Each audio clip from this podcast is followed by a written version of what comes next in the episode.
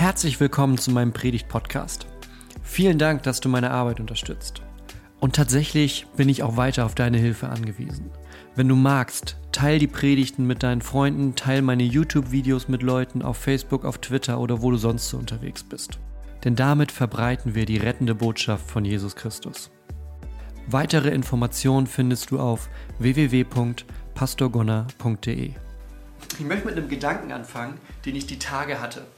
Und zwar kam mir das so mitten, mitten im Tagesablauf irgendwie, der ja ganz anders ist gerade, kam mir so der Gedanke, ich hatte eigentlich nicht damit gerechnet, jetzt während der Fastenzeit so viel aufzugeben. Wer bei uns in der Gemeinde ist, weiß, ich habe da in dem einen Gottesdienst auch mal drüber gepredigt, als die Fastenzeit losging, dass Anni und ich, also wir haben uns blöderweise jetzt im Nachhinein, kann man vielleicht sagen, haben uns dazu entschieden, während der Fastenzeit auf Netflix, ähm, YouTube-Videos gucken. Also machen darf ich. Ich darf die nur nicht, ich darf nur nicht gucken. Ähm, Netflix, normale, also alles, was so dieses typische, naja, man macht halt mal an und lässt sich so ein bisschen berieseln, guckt fünf Folgen durch und auf einmal ist der Abend vorbei. So haben wir gesagt, nee, das machen wir jetzt in der Fastenzeit nicht. Da sind ja auch genug andere Sachen. Wir wollen die Zeit bewusst nutzen, die dann da ist, um die mit Gott zu verbringen. Wir wussten nicht, dass wir so viel Zeit über haben, um die jetzt mit Gott zu verbringen. Was natürlich gut ist, aber ich merke jetzt schon langsam abends, ach, jetzt einfach mal irgendeine Serie anmachen, wäre schon nicht doof. So. Das Ding ist, wir haben jetzt eine neue Normalität, an die wir uns erstmal gewöhnen müssen.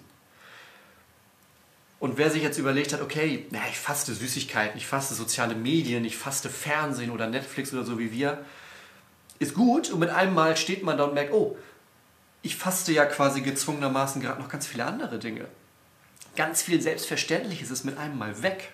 Ja, ich faste vielleicht zur Arbeit zu gehen. Ich faste zur Schule zu gehen. Ich faste meine Freundschaft auf die gewohnte Art zu pflegen. Ich faste Familienmitglieder zu treffen. Ich faste so in den Gottesdienst zu gehen, wie ich das gewohnt bin. Und manche von uns fasten sogar ihr Zuhause zu verlassen, in dem Umfang, wie sie es eigentlich möchten, sondern machen es nur zu ganz bestimmten Punkten, zum Einkaufen oder um zur Apotheke zu gehen oder, oder, oder. Und ich habe da die Tage auf meinem Instagram-Kanal eine kleine Umfrage gemacht und habe die Leute gefragt, was ist eigentlich bei dir gerade, wenn es um dieses ganze Thema von Isolation geht, wenn es um darum geht, dass wir jetzt irgendwie isoliert sind, was ist die größte Herausforderung, die du dabei erlebst? Was ist das, wo du merkst, da habe ich so vorher nicht mit gerechnet? Und da waren, habe ich ganz berührende Nachrichten gekriegt. Also wirklich Dinge, die, wo wirklich, ja, wo man es im Herzen spürt. Ich habe von einer Frau gehört, die mit fünf kleinen Kindern in ihrer, in ihrer Wohnung wohnt, ohne Garten. Und die auch quasi zu Hause sind und nebenbei irgendwie noch das Homeoffice machen müssen. Und die Kinder aber trotzdem da sind, weil die, wo sollen die jetzt hin? Zu den Großeltern geht auch nicht. Ich habe von Leuten gehört, die vor der Herausforderung stehen, wir sind jetzt zu Hause, sind ins Homeoffice geschickt worden, unsere Kinder sind gleichzeitig nach Hause geschickt worden. Wie kriegen wir das unter ein? Wie machen wir unserem, unserem vierjährigen Sohn klar, dass Papa und Mama zwar da sind, aber die haben halt keine Zeit. Die müssen gerade arbeiten. Andersrum, genauso. Du bist nicht im Homeoffice, aber deine Kinder sind zu Hause. Ich habe von Leuten gehört, die mir erzählt haben, wie schwer denen das gerade fällt, dass sie Familie und Freunde nicht treffen können, dass sie einfach zum Beispiel keine Umarmung austauschen können, dass sie dass Körperkontakt fehlt. Menschen haben mir erzählt, dass so Gefühle von Depressionen bei ihnen aufkommen. Schon nach ja, relativ kurzer Zeit jetzt einfach dieses zu wissen, ich bin jetzt zu Hause und kann nicht einfach so machen, wie ich mir das normalerweise aussuche. Und das Stichwort, das sich da durchzieht, ist eben dieses Wort Isolation. Und ich habe mit vielen Menschen jetzt so in der letzten Woche geredet, auch darüber hinaus, mit anderen Pastoren, mit Pastorinnen, mit Leuten von der Polizei, mit Sozialarbeitern und habe so mich umgehört. Wie ist das denn? Was macht das für Auswirkungen? Seht ihr da irgendwas, was ganz anders ist? Weil ich dachte, okay, vielleicht kommen die Sachen ja nur irgendwie bei mir so an. Und wie ist das denn in anderen Bereichen unserer Gesellschaft? Und ich habe gesagt, nee, es ist gerade ganz viel Angst und ganz viel Stress auch da. Und Stress wirkt sich auf uns Menschen immer ganz, ganz unterschiedlich aus. Hat mir jemand erzählt, die Zeit zu Hause, die ist halt jetzt nicht einfach nur easy Urlaub, sondern das ist eine Zeit, in der man zu Hause sein muss, wo man sich vielleicht sonst aus dem Weg gegangen ist. Ein Kind hat gesagt, das tat richtig weh, da hat ein Kind gesagt, naja, Mama und Papa wollten sich eh trennen. Aber jetzt sind die zu Hause und streiten nur noch. Und ich glaube, gerade da sind wir mit unserer Botschaft von Hoffnung, die wir in Jesus finden. Ja? Hoffnung hat bei uns einen Namen und der Name ist Jesus. Und die Hoffnung, die wir da finden, da sind wir mit dieser Botschaft jetzt genau richtig. Und deshalb möchte ich da ein bisschen was reden von der Krise zu Christus. Denn die Sache ist, bei allem, was ich gerade erzählt habe und bei allem, was du auch noch dazu weißt, da ist der Fakt einfach mal, dass du das rundherum nicht ändern kannst. Du kannst nicht das ändern, was gerade zu dir kommt.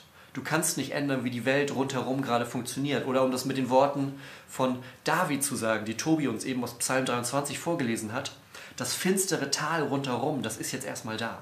Das finstere Tal ist da. Das, was du ändern kannst, ist, wie du damit umgehst. Und ich habe da mal so ein Beispiel. Ich meine, man sieht mir das jetzt nicht so an. Ich sehe jetzt nicht so wahnsinnig sportlich aus. Und vielleicht ändert die Kamera noch ein bisschen. Aber wer mich in Live sieht, wird das sowieso sagen. Das Ding ist, ich habe viele Jahre lang Judo gemacht. Und Judo ist eine Sportart, die mich immer fasziniert hat, auch im Bereich von Kampfsport. Einfach weil man viel von der Energie nimmt, die auf einen zukommt und die sozusagen um, umwendet, um daraus Abwehr zu schaffen. Ja, ist nicht so, so ein Boxer. Ne? Ein Boxer, das ist hier oben so ein Kasten. So, und andere, die, weiß ich nicht, wenn du MMA oder so machst, das sind so komplette Schränke. So. Aber so ein Judo-Kämpfer, der sieht meistens so aus, wie so, ein, so wie ich halt. So ein normaler Typ irgendwie. Denn darum, es geht darum, die Kraft, das, was auf einen zukommt, zu nutzen und umzuwenden. Und ich glaube, das ist nicht nur jetzt bei Kampfsportarten so, sondern das ist in gewisser Weise auch bei den geistlichen Dingen so. Auch in den geistlichen Dingen gibt es Momente, die wie ein Kampf sind. Und da habe ich dir heute mal drei Dinge mitgebracht, wie man von der Krise zu Christus kommen kann. Drei Dinge, wie man etwas, das auf einen, ja, das bei uns ankommt, umwenden kann zu etwas, was einen neuen Blick, eine neue Hoffnung da reinbringt. Und das erste ist, wenn du von Krise zu Christus gehst, dann gehst du von einsam zu allein. Das ist, glaube ich, eine ganz große Herausforderung in der Isolation, dieses Abgeschnittensein von dem Rest erstmal. Und das ist nochmal ein Unterschied, ob du mit einer Familie alleine bist gerade oder mit einem Partner, einer Partnerin. Oder ich habe auch viele Nachrichten von Leuten gekriegt, die Single sind und gerade allein in ihrer Wohnung sitzen. Was ja nochmal was ganz anderes ist. Und da ist, glaube ich, die Unterscheidung wichtig zwischen einsam sein und alleine sein. Ich habe dir da mal was mitgebracht aus Psalm 25. Im Psalm 25, da heißt es nämlich, wende dich mir zu, Herr, und sei mir gnädig, denn ich bin einsam und niedergeschlagen. Ja, einsam und niedergeschlagen. Und ich glaube, einsam und niedergeschlagen ist was anderes, als alleine zu sein. Jemand, der, jemand, der einsam ist, da ist erstmal niemand da. Da ist diese Niedergeschlagenheit. Wir hören das aus Psalm 25. Der ist einsam und niedergeschlagen. Da ist nicht mal Gott da. Er sagt, Gott wende dich mir zu, weil ich gerade einsam bin. Das ist ein komplettes Losgelöstsein von allem anderen. Aber nicht positiv losgelöst sein, sondern komplett auch abgeschnitten sein von allem anderen. Und worum es geht, ist, aus diesem Einsamsein ein Alleinsein zu machen. Denn Alleinsein muss nicht bedeuten, einsam zu sein. Alleinsein kann auch bedeuten, ich bin hier, es sind keine anderen Menschen gerade um mich herum, aber ich habe zum Beispiel eine Beziehung zu Christus. Ich habe eine Beziehung zu Gott, die selbst in diesem Moment, wenn andere Menschen nicht da sind, mir ein Gefühl und eine Sicherheit geben, die mir die Sicherheit geben und das Vertrauen, durch diese Zeit gut durchzukommen. Wieder, wie David vorhin, ob ich schon wanderte durchs finstere Tal, der ist da auch allein, der ist nicht mit Leuten im finsteren Tal unterwegs. Ja? Der ist im finsteren Tal, rundherum ist es dunkel und er kann den nächsten Schritt nicht mal genau sehen. Aber er sagt, ich fürchte mich nicht, denn du bist bei mir. Er ist alleine, aber er ist nicht einsam. Und das ist was, was uns in dieser Zeit ganz wichtig sein kann, dass wir zwar alleine sind, aber nicht einsam. Das heißt, der erste Schritt ist es, selbst wenn keine Menschen um dich herum sind, mach dir klar, du bist gerade nicht alleine, sondern Gott ist da. Gott geht auch durch finstere Täler mit uns. Und ich glaube, das macht tatsächlich wirklich nochmal einen Unterschied, ob du mit Familie gerade in dieser Isolation bist oder ob du als, als Single da bist. Und diese Zeit mit Gott, die du haben kannst, die kann da wirklich ein ganz, ganz großer Gewinn sein. Als Familie, aber auch alleine mit den Möglichkeiten, die wir da haben. Vielleicht, ich weiß nicht, ob ich das jetzt so als Norddeutscher vielleicht so ein bisschen einfach sage. Ich meine, immerhin, wir Norddeutschen haben ja das Social Distancing quasi erfunden. Ja? Wenn du über die Straße gehst und da kommt einer, habe ich mich letztens noch mit einem unterhalten, sagte, naja, das ist ja wie bei uns so, ne? sagst du halt Moin und dann gehst du weiter. Und das war ein gutes Gespräch. Und dann gibt es ja noch die, den Unterschied, ob du bei Moin, ne? wenn du Kopf nach oben machst, ist es ein freundliches Moin. Wenn du Moin mit Kopf nach unten machst, dann sagst du, ah komm, geh mal weiter. Also im Endeffekt, wir haben Social Distancing erfunden hier oben. Aber ich glaube trotzdem ist es was, auch bei uns, dass die Einsamkeit nicht unser Sein gerade bestimmen soll. Selbst wenn wir alleine sind. Das ist so der erste Schritt. Von einsam zu alleine sein gehen, selbst wenn keine Menschen da sind. Der zweite Punkt, der damit dazukommt, ist, dass man, wenn man von Krise zu Christus geht, dass wir auch von Traurigkeit zulassen, dass wir zur Klage gehen. Und Klage ist so ein Begriff, den haben wir heute nicht mehr so ganz doll in unserem Sprachgebrauch mit drinne. Ja? Wir haben aber die Realität gerade, dass ganz viel wegfällt. Und immer wenn was wegfällt, wenn was verschwindet, was eigentlich zu unserem Alltag dazugehört, dann merken wir, dass es verarbeitet werden muss. Dass da auch Traurigkeit da ist, dass es ein Verlust. Und immer wenn Verlust da ist, dann ist da ein Gefühl von Trauer. Und das Ding ist, wenn mit einem Mal, so wie jetzt, ganz, ganz viel wegfällt, dann nennt man das eine komplexe Trauer. Da ist Trauer da, die ist mehr und die muss anders und größer verarbeitet werden, als würde nur ein Teil wegfallen. Ja, wenn du jetzt vielleicht gerade einfach, einfach nur in Anführungszeichen die Situation hast, okay, ich darf mit meinen Kindern nicht mehr auf den Spielplatz gehen. Das könntest du anders verarbeiten in diesem Moment, als wenn du die Situation hast, ich darf mit meinen Kindern nicht mehr auf den Spielplatz gehen, wir dürfen uns auch nicht mehr mit Freunden treffen, wir dürfen nicht zu den Großeltern, ich muss zur Arbeit gehen, aber meine Kinder haben keine Betreuung oder ich bin im Homeoffice und meine Kinder haben keine Betreuung. Du merkst, da kommen viel mehr Dinge zusammen, die anders sind und anders tatsächlich dann auch traurig machen. Auch wenn das vielleicht nicht das erste Gefühl ist, aber dieser Verlust, dieses Abstand nehmen müssen von etwas, führt dann später zu Traurigkeit. Und ich glaube, ein Schritt, den wir machen müssen, ist, dass wir von Traurigkeit zur Klage gehen.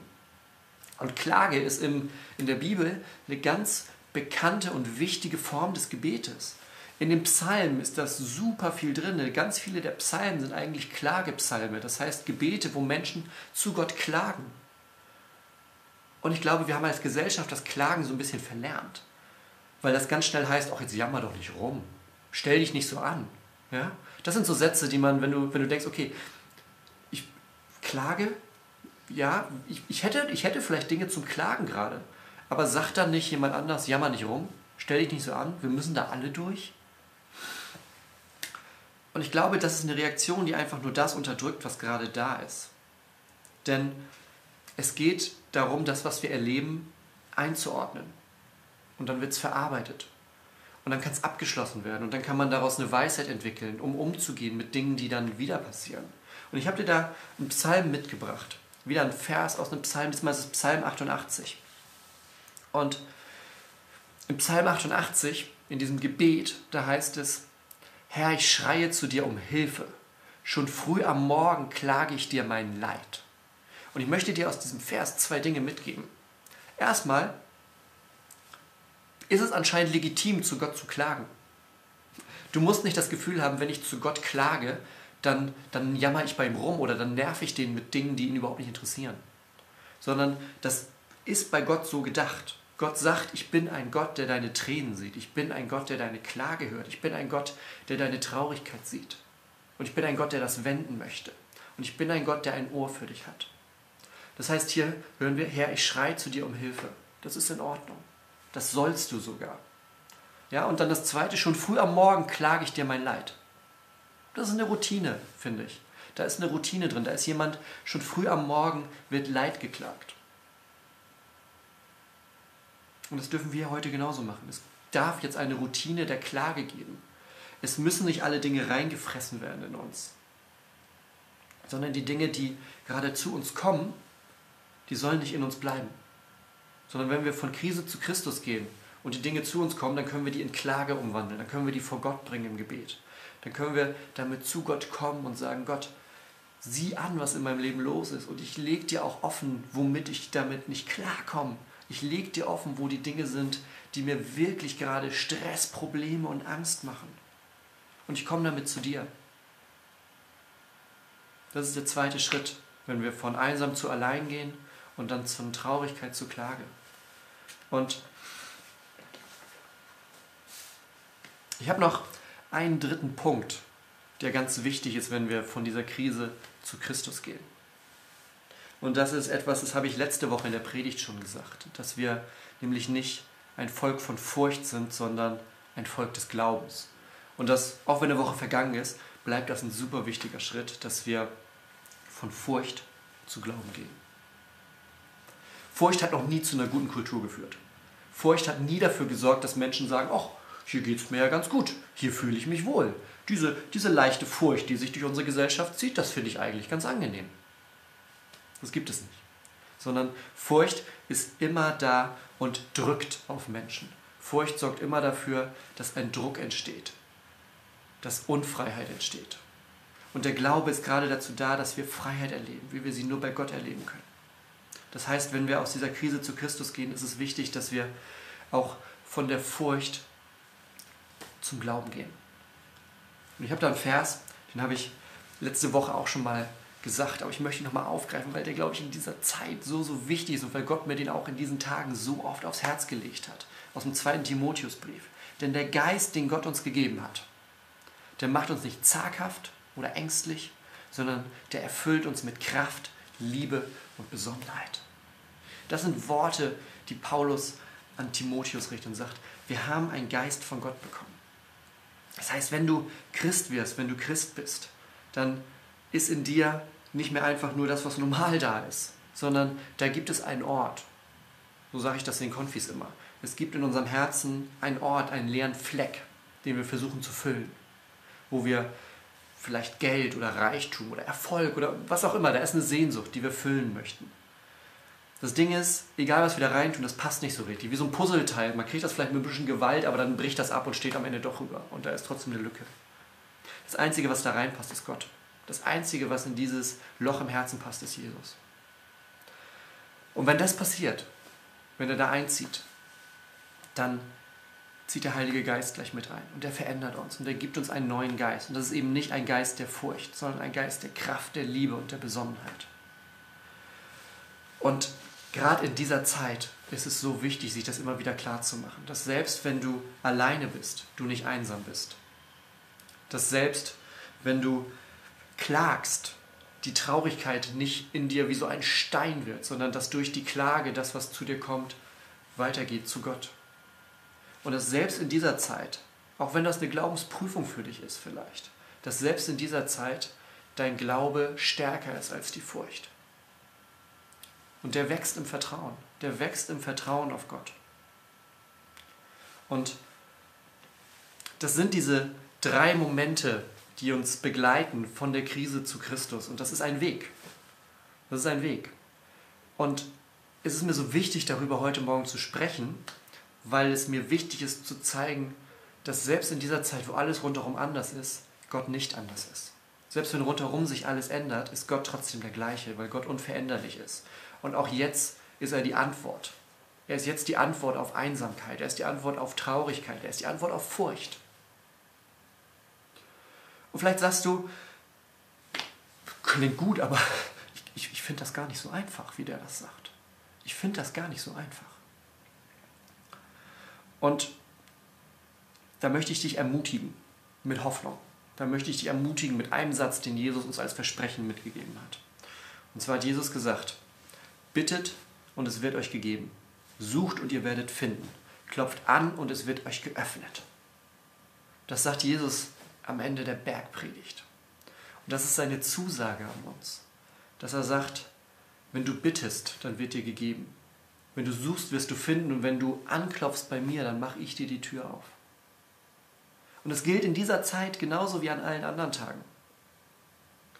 Egal, ob sich die Dinge rundherum verändern und gerade ganz anders aussehen, niemand wird von Gott stehen gelassen. Niemand bleibt bei Gott stehen. Jeder von uns kann in dieser Zeit von der Krise zu Christus gehen. von einsam zu allein, von Traurigkeit zu Klage, von Furcht zu Glauben. Weil Jesus sagt, ich bin bei euch alle Tage, selbst in den Tagen, wo ihr im finsteren Tal seid. Ich bin bei euch alle Tage bis ans Ende der Welt. Lasst uns beten.